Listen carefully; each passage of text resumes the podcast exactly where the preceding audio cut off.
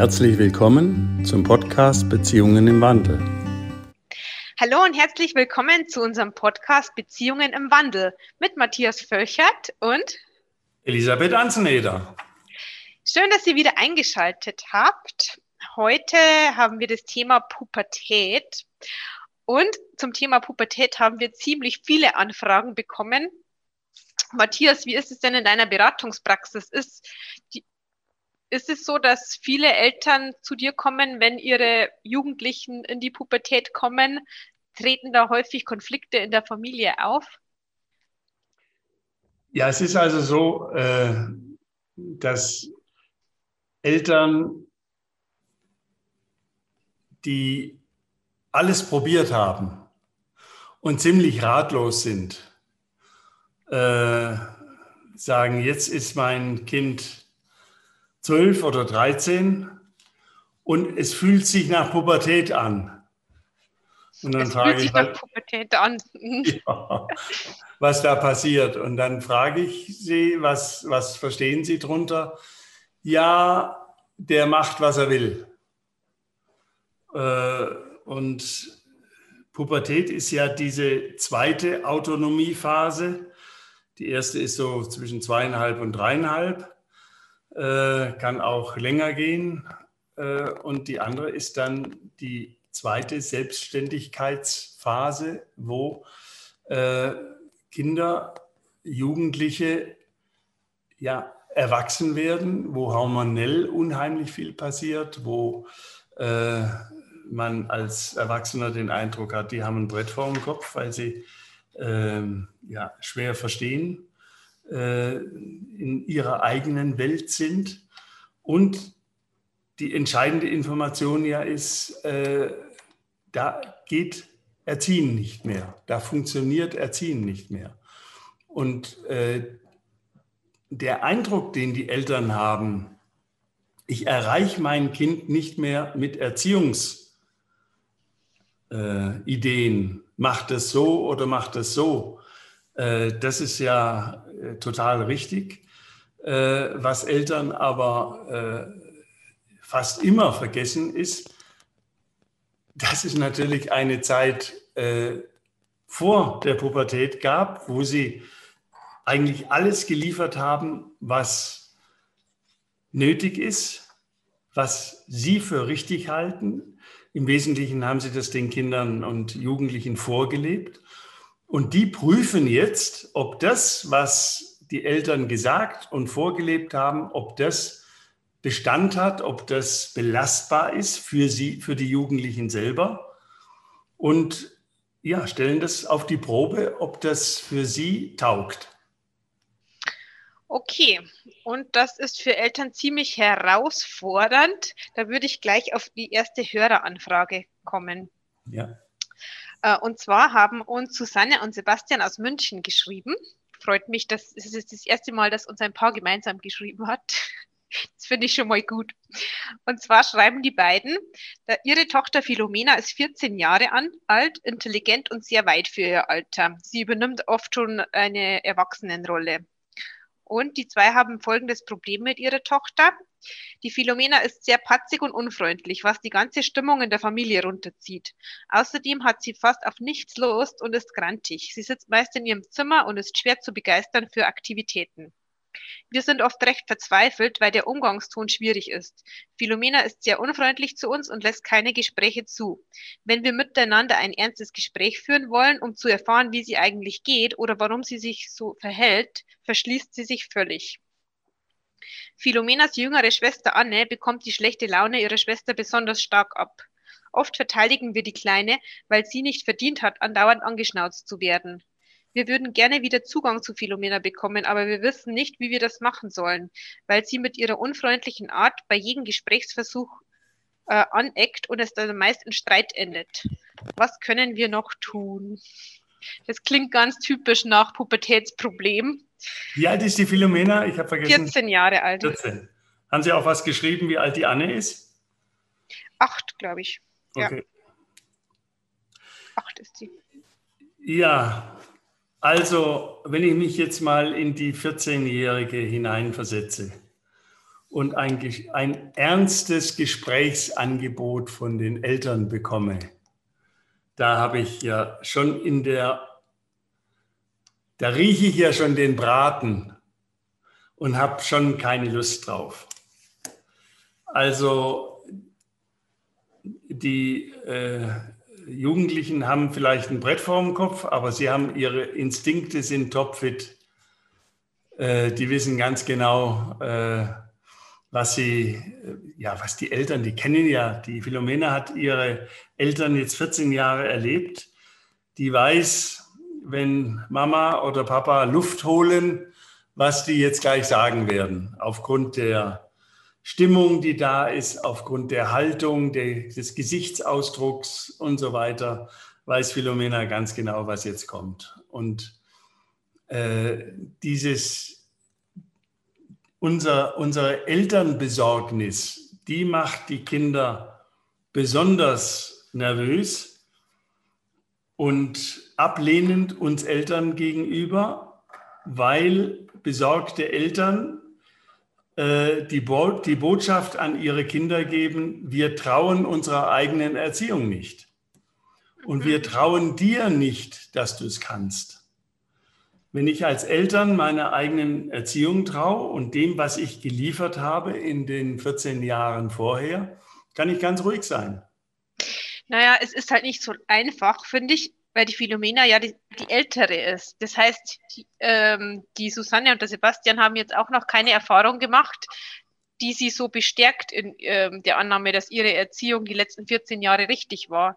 Deshalb kann ich die Unsicherheit sehr, sehr gut nachvollziehen, oder? Sind denn Eltern jemals wirklich davon überzeugt, dass sie alles richtig machen? Nein, also Eltern sind ja äh, immer Anfänger in dem, was sie tun. Äh, wenn, außer sie haben vier, fünf, sechs Kinder, dann sind sie nicht mehr Anfänger. Und das siehst du auch bei diesen Eltern. Die sind, ich bin übrigens das fünfte Kind. ja, ja, und da weißt du, deine Mutter ist und deine Eltern waren bei dir bestimmt viel entspannter wie bei deiner ältesten Schwester oder Bruder. Oder? Wie, ja. wie ist ja?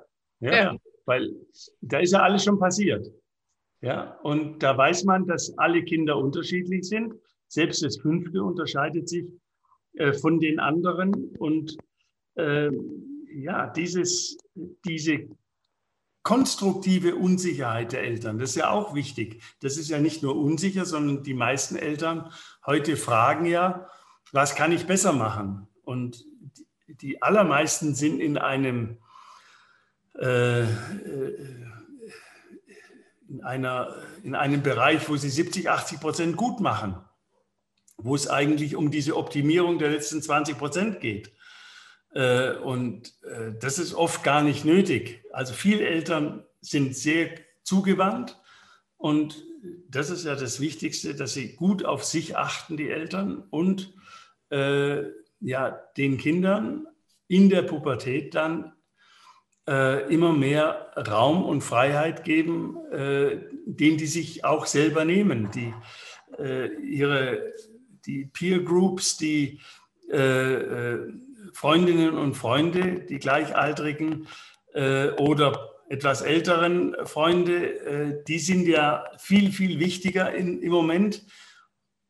Man muss aber gleichzeitig immer dazu sagen, dass bei den wichtigen Entscheidungen, wenn es um was geht, wir Eltern wieder gefragt sind und wir Eltern wieder ins Spiel kommen, äh, wenn es äh, ja, wenn es um Empfängnisverhütung geht oder ich bin schwanger oder ich glaube, ich bin schwanger oder äh, wenn, wenn, Sie eine Trennung erlebt haben oder was auch immer, wenn Sie jemanden sitzen lässt oder wenn Sie gemobbt werden, äh, dann sind die Eltern wichtig äh, als Anker und als ähm, ja, wichtigster, wichtigster Bezugspunkt. Okay, also du sagst, ähm, Vertrauen in das Kind ist ganz wichtig und die, das Vertrauen, dass man schon alles richtig gemacht hat in den letzten Jahren. Aber hier haben wir die ganz konkrete Frage, wie können die zwei wieder Zugang zu ihrer Tochter äh, bekommen und wie sollen sie damit umgehen, dass sie die ganze Zeit in der ganzen Familie schlechte Laune verbreitet? Ja, ich will noch mal was zu dem, wir haben alles richtig gemacht, äh, mhm. sagen. Äh, wir haben natürlich nicht als Eltern alles richtig gemacht, aber wir haben die, die wichtigsten Sachen richtig gemacht. Und jetzt muss man einfach anerkennen, jetzt geht Erziehen nicht mehr. Okay. Ja, und und äh, wir haben es gut genug gemacht, so würde ich sagen. Ja, wir okay. haben es gut genug gemacht. Wir, äh, dieses Streben nach alles richtig machen ist, äh, tut keinem gut, vor allen Dingen nicht den Eltern. Äh, die Kinder halten viel aus und wenn man sie überwiegend freundlich äh, behandelt und überwiegend freundlich ähm, äh, mit ihnen ist und mit, mit sich selbst, äh, dann ist das die beste Erziehung. Ähm, überhaupt, ich halte nicht so viel von Erziehung, sondern vielmehr von Beziehung. Also äh, ja, zusammen am gleichen Strang ziehen, äh, äh, das gelingt in den ersten zehn Jahren und danach, jetzt bei Philomena sieht man das ja, findet eine Abstoßbewegung statt. Ja, die Eltern haben den Eindruck, sie verlieren den Kontakt, sie sitzen nicht mehr am Steuer des Bootes. Ja. ja? Kontrollverlust ist es auch irgendwie, gell? Natürlich, natürlich. Und das ist genau richtig. Denn an das, an das Steuer gehört jetzt, an das Steuer ihres eigenen Lebens gehört immer mehr Philomena. Okay. Ja, sie muss jetzt lernen in den nächsten, äh, ja, in der Zeit zwischen 12 und 16, 18, äh, was es bedeutet, immer wichtiger werdende Entscheidungen für ihr Leben selber zu treffen. Und was mache ich, wenn ich wichtige Entscheidungen treffen muss? Ich hole mir Informationen. Ja, und da sind meine Eltern äh, wichtig und da sind äh, vielleicht Freunde auch wichtig, da sind aber auch Onkel und Tanten wichtig und andere freundliche Erwachsene, die mir freundlich gesinnt sind. Ähm, wichtig ist aber, dass wir als Eltern den Kontakt behalten, das Vertrauen behalten, dass wir ähm, ja, äh, etwas Wesentliches noch beitragen können äh, im Leben von unseren Ju äh, Jugendlichen, äh, Kindern in, äh, ja, in der Pubertät. Genau, und so lese ich das auch, dass die Susanne oder Sebastian den Kontakt ja wollen, aber derzeit ist es ihnen nicht möglich, den Kontakt herzustellen, weil die Philomena eben Gespräche und alles abblockt. Also ja. was würdest du denen ganz konkret raten, dass die wieder in Beziehung kommen? Ein Beziehungsangebot machen und sagen, wir würden gerne mit dir reden, wenn du Zeit hast. Mhm. Sie muss es wollen. Ja, und wenn sie es nicht will? Das, bitte, was? Sie will es nicht. Ja, ja, die will es gerade nicht. Die Angst von den Eltern ist ja, dass sie den Kontakt ganz verlieren. Ja, und dass sie gar keinen Einfluss mehr haben können. Mhm. Und das ist nicht der Fall. Wenn das, das heißt, da brauchen sie Geduld. Die Eltern brauchen Vertrauen in das, was sie bisher geliefert haben. Mhm. Ja, und da klappern ja manchen schon die Knie, weil sie, äh, ja, wir hätten äh, damals dies und jenes machen sollen. Ja, und wenn man den Eindruck hat, dann mhm. setzt man sich mit seiner Philomena hin und sagt, hör mal, Philomena, äh, als Sebastian und als Susanne, als die Eltern und sagt, hör mal, äh, was ich damals gemacht habe, war nicht okay. Da ah, okay. entschuldige ich mich dafür. Ja, als, okay. als Eltern. Und das macht man äh, ohne Absicht, ohne den Anspruch, aber jetzt musst du äh, wieder so, so, sein, zuhören, ja. ja? Äh, oder mir verzeihen oder äh, äh, jetzt wieder Kontakt aufnehmen. Das ist eine ganz typische Phase, dass sich Kinder zurückziehen, dass sich Jugendliche zurückziehen in sich selbst um sich selber zu gebären, um sich selber auf die Welt zu bringen, als Erwachsener. Das mhm. sieht man besonders, wenn äh, Jugendliche so mit 15, 16, 17 ins Ausland gehen für ein halbes Jahr. Dann geht eine, äh, ein Kind und es kommt eine junge Frau zurück. Mhm. Ja, äh, das empfehle ich auch sehr äh, in dieser Phase, dass man Auslandsjahr oder halbes Jahr äh, den Jugendlichen ermöglicht, äh, dass sie, was weiß ich, nach Frankreich, Italien, England äh, Kanada äh, gehen und äh, einfach lernen, wie es in einer Austauschfamilie ist, wo sie gut behandelt werden und vielleicht deren Tochter oder Sohn zu uns kommt, äh, um äh, ja, äh, zu erleben, wie es in anderen Familien geht und wie es in anderen Kulturen auch zugeht. Mhm. Ja, das erweitert den Horizont der Jugendlichen sehr und sie kommen aus dieser, äh, ich weiß immer schon, was alles zu Hause passiert und was die Mutter sagt und was der Vater sagt und diese ganzen Genervt Genervtheit-Stories, die mhm. sind anders, weil plötzlich ein neues Umfeld da ist, ja, und weil ja. mit einer neuen Sprache vielleicht auseinandersetzen mhm. äh, muss und will. Äh, und ja, da, dann gibt es ja auch die, die Schulschiffe, äh, haben wir auf der Family Lab Seite auch mal äh, einen, den Kapitän von einem Segelschulschiff eingeladen, der mhm. berichtet, äh, wenn die Jugendlichen dort äh, fünf Monate auf dem Schiff sind, was die für Persönlichkeitssprünge, Entwicklungssprünge mhm. machen. Ja? Und da kommen wirklich äh, junge Erwachsene zurück und, und es gingen Kinder. Und wa warum schaffen die das dort so gut? Weil sie in einem sicheren Umfeld sind. Das ist natürlich immer wichtig. Sind in einem sicheren Umfeld. Sind, unter Gleichaltrigen ist, glaube ich, auch ein wichtiger Punkt. Gell? Sind unter Gleichaltrigen äh. und sie bekommen wirkliche Herausforderungen. Ja, jeder, der will, die wählen dann zum Beispiel einen Kapitän für eine Woche, einen Steuermann für ein paar Tage, einen, äh, also die, den Chef, die Chefin für die Küche und, und, und.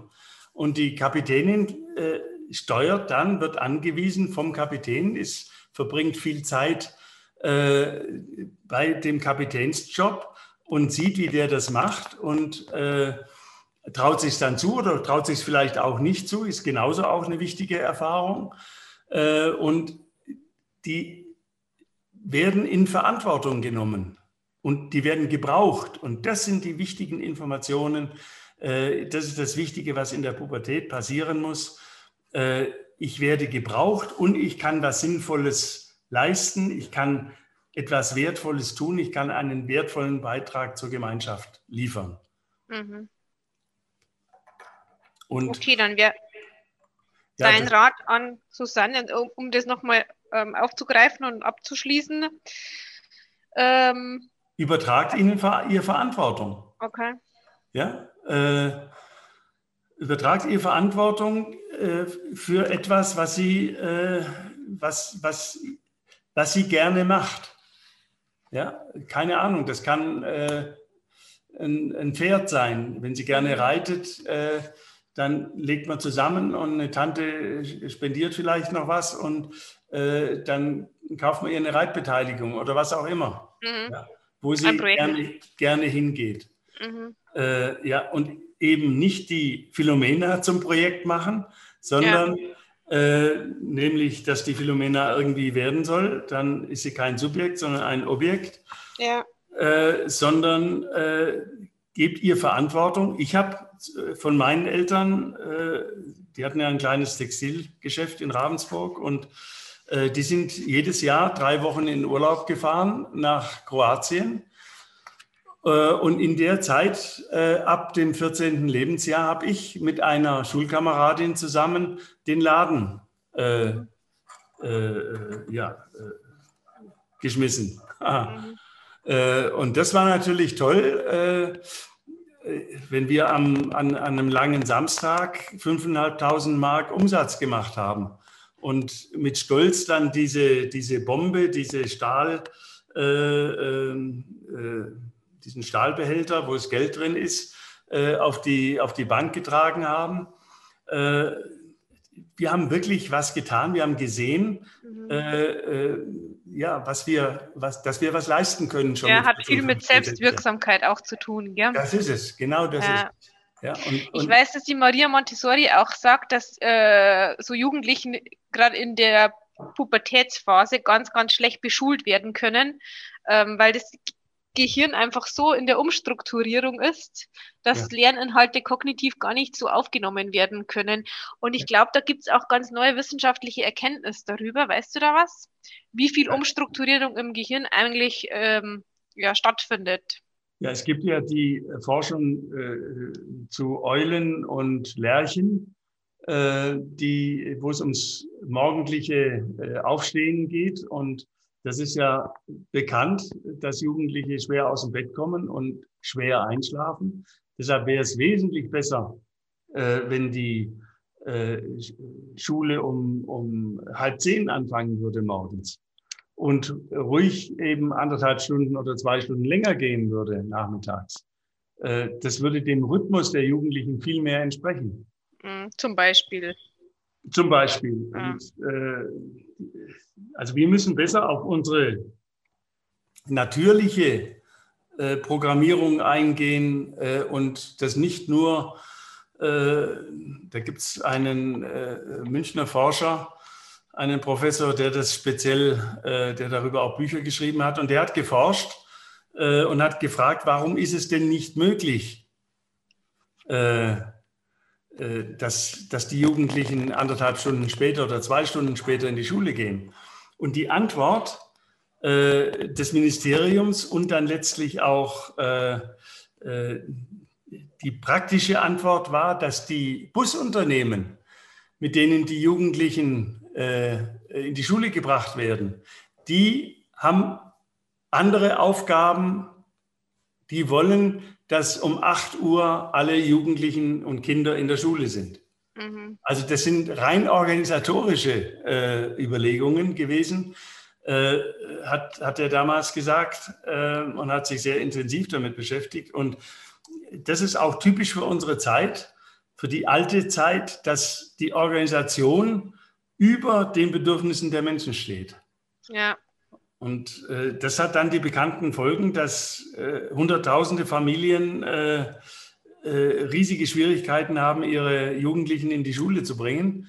Äh, und äh, ja, das wissen wir alle, die gehen dann nachts nicht ins Bett und, und können auch die allermeisten nicht nachts gut einschlafen. Und ja, deshalb verschiebt sich eben dieser gesamte Rhythmus um zwei Stunden. Ja. Die schlafen dann um eins ein und sind dann natürlich um, wenn sie um acht in der Schule sind, hängen die wie der Schluck Wasser in der Kurve da. Okay, Matthias, die Zeit rennt dahin und ich habe noch einige Fragen, die du jetzt Bitte. maximal mit fünf Sätzen beantworten darfst. Jawohl. Was hat denn das Verhalten, also äh, du hast ja vorher schon von der ersten Autonomiephase im Kleinkindalter gesprochen. Was hat denn das Verhalten äh, der Eltern ähm, auf das Kleinkind, also was hat die erste Autonomiephase mit der zweiten zu tun? Ja, in der ersten Autonomiephase können die Eltern lernen, äh, mit der, dem Selbstständigwerden des Kindes umzugehen. Da sagt das Kind ja die ganze Zeit, alleine, alleine, alleine, ich will es alleine machen. Ja, und das erfordert natürlich von uns Erwachsenen, äh, dass, sie, dass wir lernen, uns Zeit zu nehmen, dass das Kind Zeit hat es zu machen. Denn das Kind kann es natürlich noch nicht mit dem Fingerschnipp schnell. Äh, und äh, wenn wir es brauchen, zieh deine Schuhe an. Ich habe dir extra Schuhe mit Klettverschluss äh, gekauft. Jetzt mach doch hin. Und dann nimmt das Kind mit zweieinhalb den Schuh und schaut den an, weil in dem Klett ein Faden drin ist. Und ja, das geht nicht zack, zack. Ja? Okay. Das heißt, ich muss wieder die Anpassungsleistung bringen als Erwachsener, als Mutter, Vater und mir Zeit nehmen und die Planung so machen, dass das Kind nicht funktionieren muss, äh, sondern dass es äh, sein darf. Mhm. Und je mehr ich das mache, umso leichter gehen diese Prozesse. Okay, und ähm, hat der Jesper Juhl nicht mal was gesagt? Ich hatte es so im Hinterkopf, wenn die Abgrenzung irgendwie in der ersten Autonomiephase nicht gut gelingt, dass das die Kinder sind, die dann in der Pubertät extrem schwierig werden? Ja, ich würde äh, ich erinnere mich jetzt nicht speziell an, dass er das so gesagt hat. Mhm. Äh, Eltern, ich würde es andersrum formulieren, Eltern, die es in der ersten Autonomiephase nicht gelernt haben, haben in der zweiten Autonomiephase Pubertät mhm. noch größere Schwierigkeiten, weil sie dieses dem Kind Zeit lassen und dann dem Jugendlichen unterstützen, dass er seinen Weg findet, dass die Philomena ihren Weg findet äh, mit der größten Veränderung im Hirn seit der Frühkindphase, dem größten Umbau in ihrem Hirn, damit zu Streich zu kommen. Mhm. Die Hormonausschüttung, äh, Brüste wachsen, äh, Schambehaarung äh, passiert. Äh, bei den Jungs passiert auch einiges. Also es ist, da ist so viel los im Körper, so viel Umbau im Gehirn, dass man einfach Respekt vor dieser Transformation haben muss als Eltern und es einfach aufhören muss, äh, äh, Forderungen zu stellen, ein ernstes Gespräch zu führen okay. oder endlich Zugang zu dem Kind haben zu wollen, sondern Angebote zu machen äh, und es auch auszuhalten, dass das Kind gerade keine Lust hat, mit mir zu reden. Okay. Äh, dann haben wir noch eine Frage und zwar geht es um Computerspiele. Da würde ich noch gerne ganz kurz drauf eingehen, weil ich glaube, das ist ein Thema in ganz, ganz vielen Familien. Ähm, und zwar, wie gehen Eltern damit um, wenn sich die Jugendlichen in Parallelwelten verziehen? Soll man die, ähm, ja, die Zeiten irgendwie einschränken? Wie können Eltern auch damit umgehen, wenn sie selber gar nicht mehr verstehen, was ihr Kind eigentlich ähm, am Computer spielt? Weil sie es selbst nicht erlebt haben oder ja, weil sie da einfach nicht mehr mitkommen. Ja, also äh, das ist ja ein sehr bekanntes Phänomen und wir haben äh, extra einen Spezialisten eingeladen.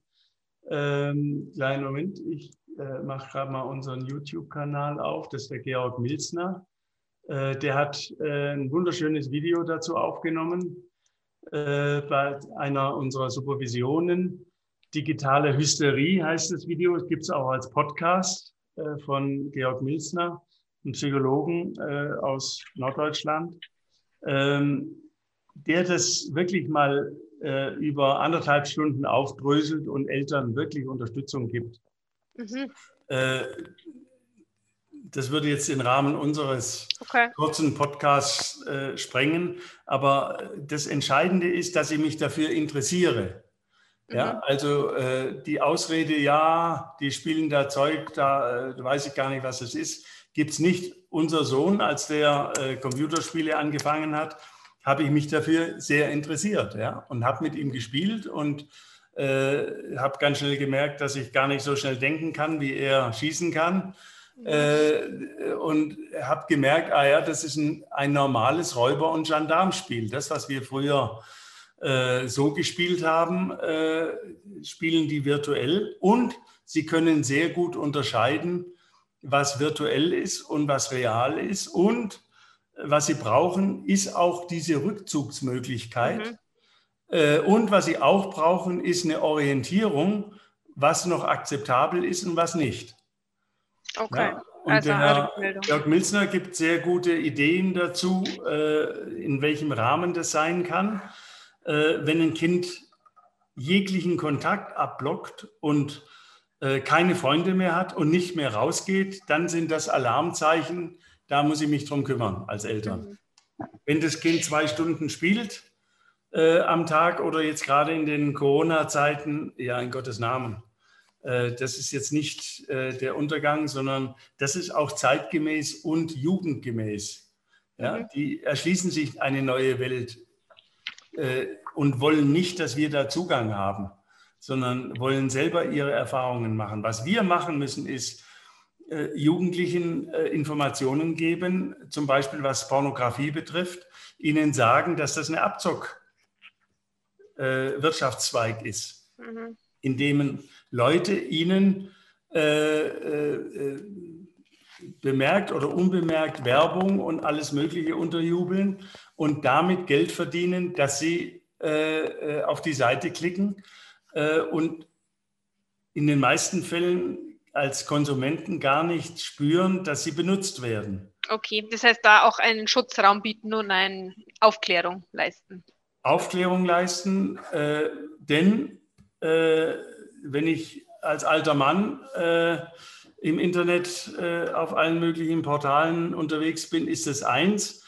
Äh, wenn ich als junger Mensch mit 14 unterwegs bin im Internet und äh, äh, ungeschützt unterwegs bin, bedeutet das, dass ich ein, ständig ein Profil von mir erstellen lasse mhm. über die Seiten, die ich besuche. Mhm. Und das ist natürlich was anderes, ob ich mit 80 sterbe äh, mhm. oder ob ich mit 14 anfange und äh, wenn ich dann in die, in die Berufszeit komme, äh, ja, ich selbst bedroht werden könnte und man sagen könnte, hier, wir haben ein äh, Lebensprofil über zehn Jahre äh, von dir äh, und wenn ich dann eine Versicherung abschließe oder wenn ich äh, einen Job haben will, heißt plötzlich, ja, wir haben uns da erkundigt, äh, sie haben ja ganz seltsame Gepflogenheiten. Ja, das heißt, da sind Eltern schon in der Pflicht, dass sie das auch. Jugendliche ja.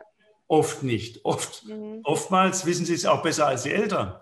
Ja, ja. aber da, da muss ein Dialog her, da muss ein Gespräch her, da muss eine, äh, da wird muss über wichtige Dinge gesprochen werden. Aber ich okay. empfehle nochmal das Video von dem äh, Georg Milsner. Ja. Dann noch die Frage, brauchen Mädchen vor allem ihre Mutter und Jungs vor allem ihren Vater in der Pubertät? Ja und nein. Also die lernen ja, äh, die äh, äh, jungen Männer oder die äh, männlichen Jugendlichen lernen ja vom Vater, äh, wie es in der Außenwelt zugeht. Und lernen von ihrer Mutter, Jungs und Mädchen natürlich, und Jungs und Mädchen lernen das vom Vater, wie es in der Außenwelt zugeht. Und Jungs und Mädchen lernen in der Regel von der Mutter, wie es in der Innenwelt zugeht. Mhm. Also, okay, interessante Betrachtungsweise. Ja, ist äh, jetzt nicht aus dem Ärmel geschüttelt, sondern da gibt es auch äh, sehr gute Forschung drüber. Eine englische Forscherin, Dr. Anna Machin, hat dazu geforscht, gibt es auch auf der Family Lab Seite dazu äh, unter Notizen. Äh, ähm, Vater sein kann man nicht von Müttern lernen. Da zitiere mhm. ich sie auch nochmal ausführlich. Äh, gibt es äh, Forschung, wichtige Forschung dazu wo das auch nochmal äh, klar wird, dass die, äh, die Mütter eher äh, den Umgang mit sich selbst und die inneren Prozesse an Kinder weitergeben und Väter eher den Umgang, wie zeige ich mich draußen, wie stelle ich mich dar, und äh, wie bin ich aktiv, wie gehe ich aktiv auf die Welt zu. Das lernen sie eher von Vätern. Deshalb ist es immer gut, wenn es beides gibt. Äh, für jugendliche Kinder, wenn sie männliche Art äh, sehen und lernen können und weibliche Art sehen und lernen können. Und es gibt auch, und das konterkariert das Ganze natürlich auch ein bisschen, es gibt auch äh, Frauen, die sich eher männlich verhalten und Männer, die sich eher weiblich verhalten. Das gibt es auch noch. Aber es ist mal so eine grobe Richtung, dass man in etwa ein, ein bisschen eine Orientierung hat. Mhm. Okay, ein spannendes Thema, wo wir vielleicht noch mal eine Folge drüber machen können, ich, weil wir hätten auch noch mehr Anfragen gehabt. Aber ähm, zusammenfassend, glaube ich, kann man sagen, ähm, also die Pubertät ist einfach die zweite Autonomiephase, in der die Jugendlichen prüfen, ob das Bestand hat, was die Eltern die letzten Jahre so gelebt und vermittelt haben. Äh, die Eltern sollen ins Vertrauen geben, dass sie das gut genug gemacht haben die letzten Jahre und auch ihrem Kind Vertrauen schenken. Und Jugendliche brauchen eine echte Herausforderung und Aufgabe, um sich selbstwirksam zu fühlen. Ja. Und das wären ganz gute Grundsteine, wie das funktionieren kann. Ja. Ja. Genau so. Wunderschön. Okay. Dann sind wir, wie gesagt, am Ende angekommen. Ähm, ihr könnt uns natürlich auch gern wieder eure Fragen rund um das Thema Beziehungen schicken. Schreibt dafür eine Mail an info.bmw.de betreff Podcast. Wir freuen uns immer sehr über eure Anfragen. Eine schöne Zeit und hoffentlich bis zum nächsten Mal. Alles Gute. Tschüss.